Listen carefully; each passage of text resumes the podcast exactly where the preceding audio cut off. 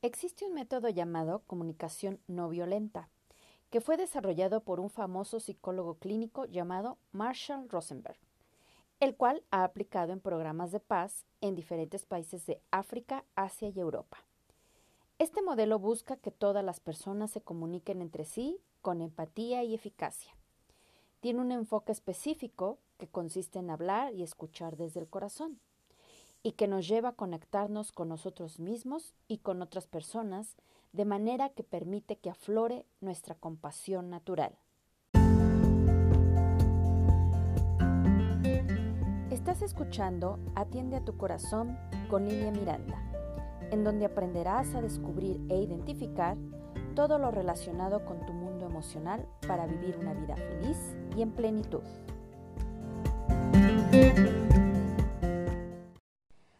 ¿Qué tal? Soy Lilia Miranda, maestra en psicoterapia transpersonal. Estoy aquí para darte información, tips y sugerencias. Antes de presentarte este importante tema, me gustaría enviarte un abrazo lleno de muy buena vibra y energía positiva para que empieces o continúes tu día con mucho ánimo.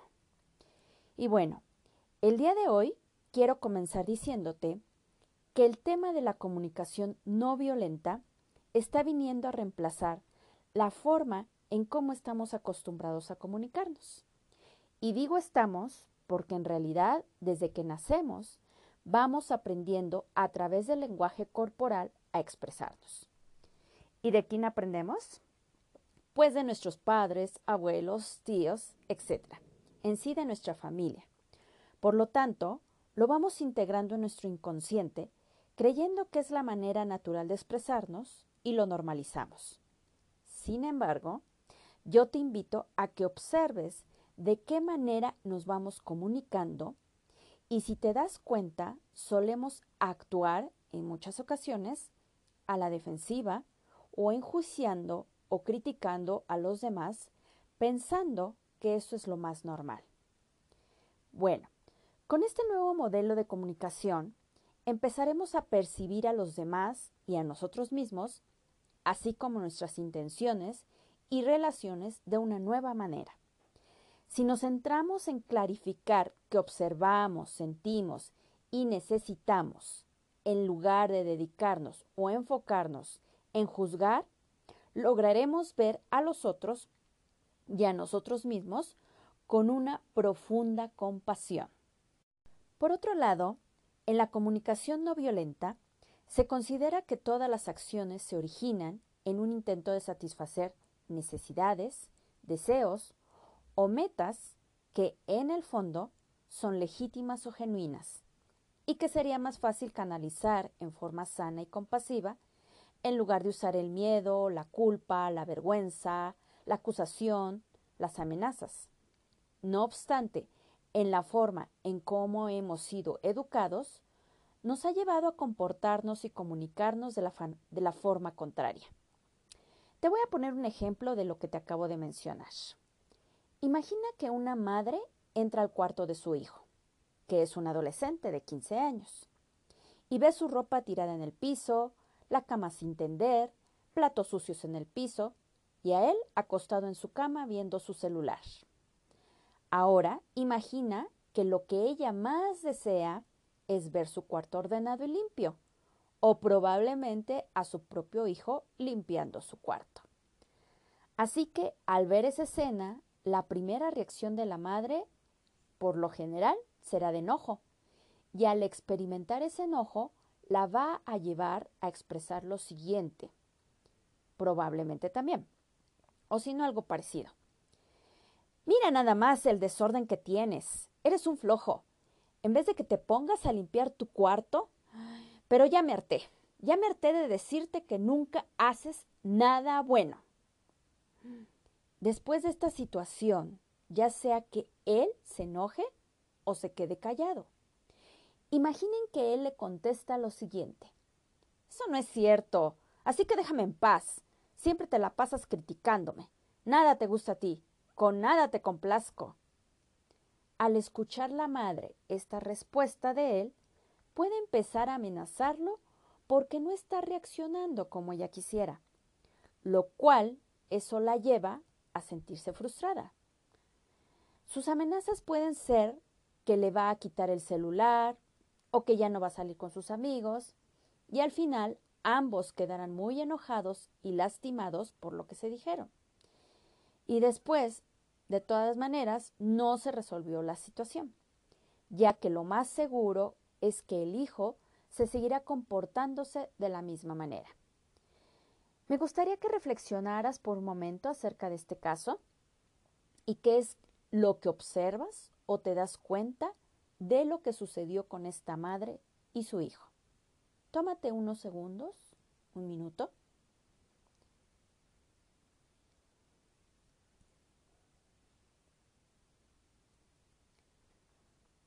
Y si te diste cuenta, esta es la manera precisamente a la que estamos habituados generalmente a comunicarnos.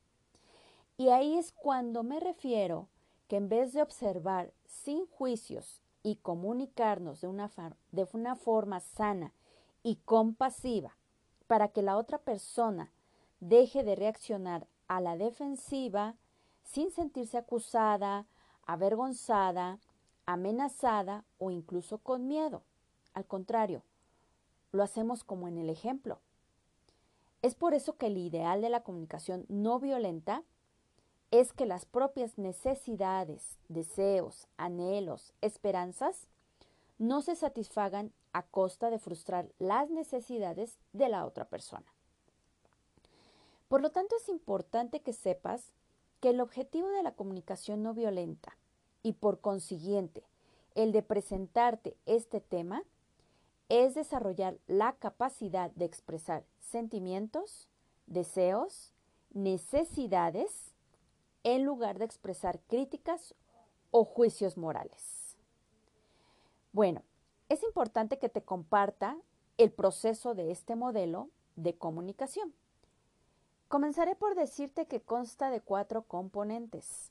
Primero, observación. Segundo, sentimiento. Tercero, necesidades. Cuarto, petición. Y voy a tomar el ejemplo de la madre y el hijo y a través de este te explicaré cómo se aplica cada componente. La madre va a imaginar que es como una cámara de video que solo observa y esta cámara es especial porque también va a escuchar. Al observar el cuarto de su hijo en desorden, ella solo describirá lo que ve en el cuarto, como cuando graba una cámara de video.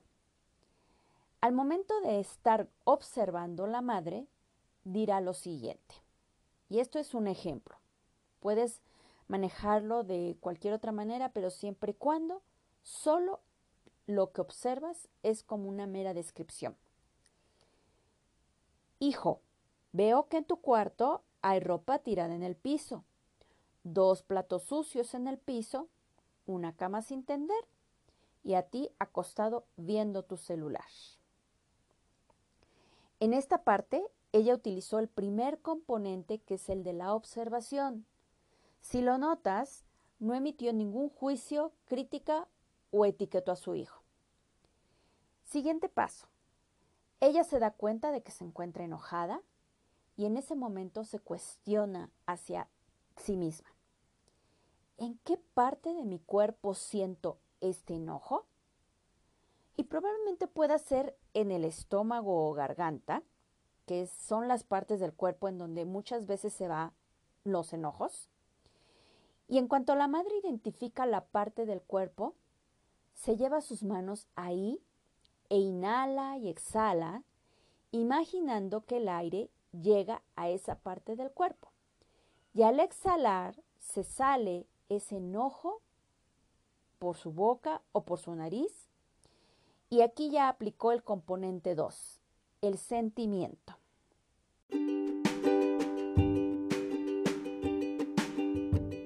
Si no has escuchado sobre Anchor, es la forma más fácil de hacer un podcast. Déjame explicarte. Es gratis, existen herramientas de creación que te permiten grabar y editar tu podcast directamente desde tu teléfono o computadora. Anchor distribuirá tu podcast por ti para que pueda ser escuchado en Spotify, Apple Podcast y muchos más. Puedes ganar dinero con tu podcast sin un mínimo de audiencia Es todo lo que necesitas para hacer un podcast en un solo lugar.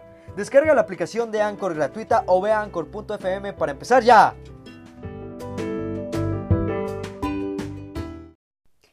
El siguiente paso se pregunta la madre.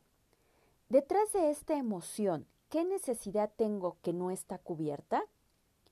Y aquí pueden haber un número de necesidades no satisfechas, como por ejemplo, necesidad de ser escuchada, a ser comprendida, a ser apoyada, por solo mencionarte algunas. El caso es que cuando ella reconozca, identifique y acepte qué necesidad necesita satisfacer, ya está aplicando el componente 3, las necesidades.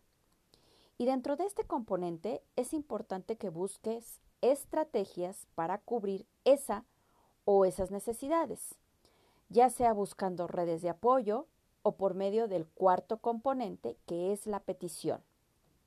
En este componente es muy importante no caer en el papel de víctima, ya que hay que cuidar la forma en cómo se hace la petición. Un ejemplo de cómo se puede hacer la petición en el caso que les acabo de presentar. La mamá dice, Hijo, voy a necesitar más orden en tu cuarto porque quiero que me entiendas que yo me canso mucho y que todo lo que hago aquí en casa es por tu bien. Y pues veo que tú no me escuchas y todo lo tengo que hacer yo. Si te das cuenta, esa es la forma en donde la madre se comporta como la víctima.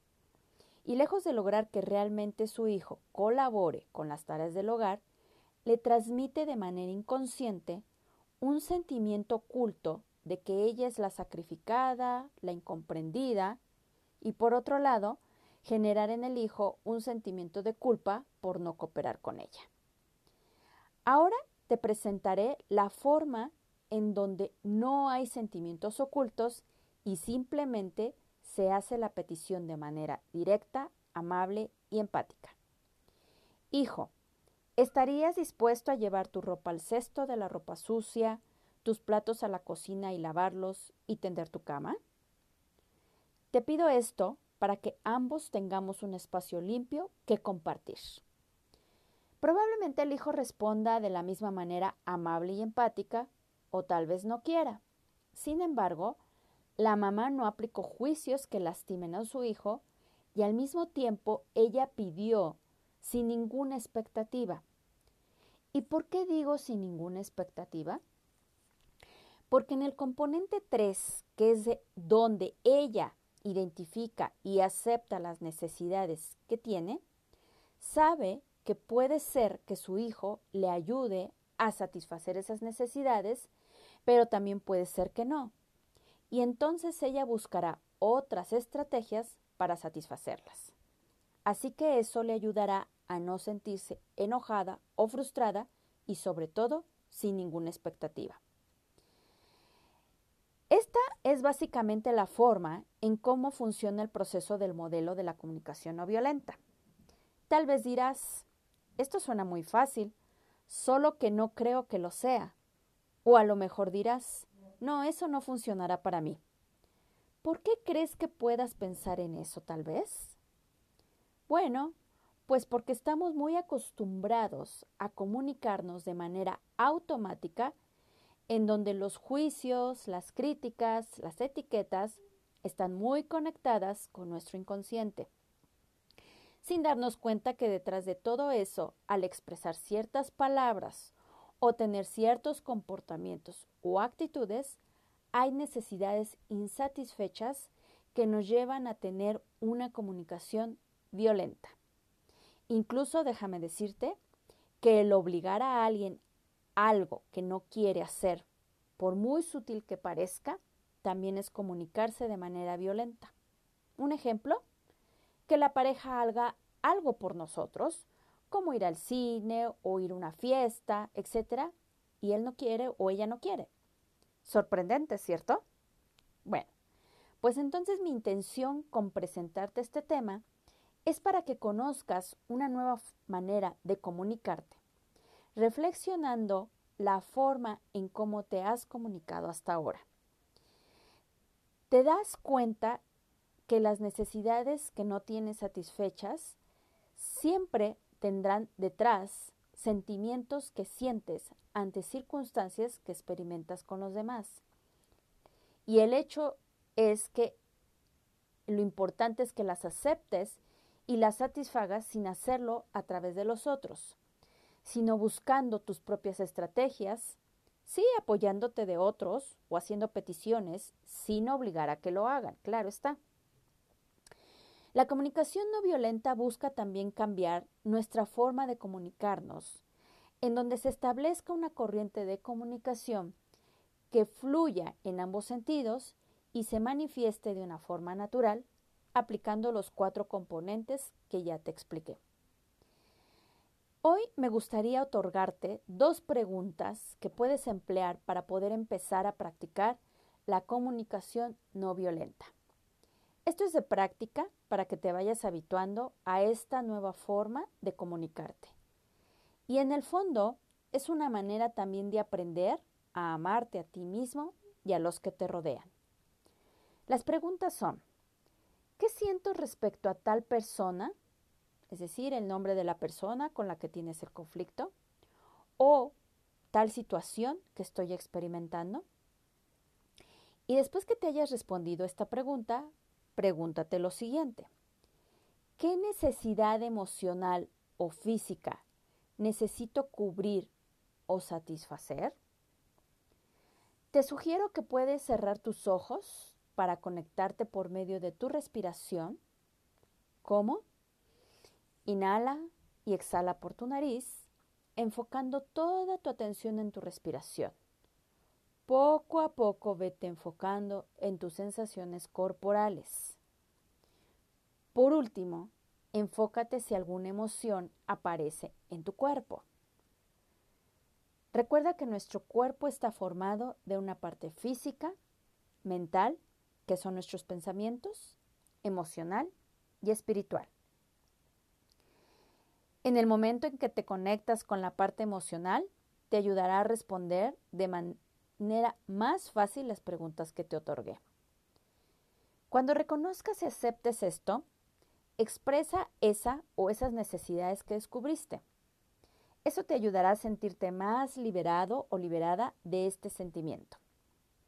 Es importante que empieces por ti antes de depositar en la otra persona o en la situación la responsabilidad de lo que tienes, sientes o el satisfacer tus necesidades.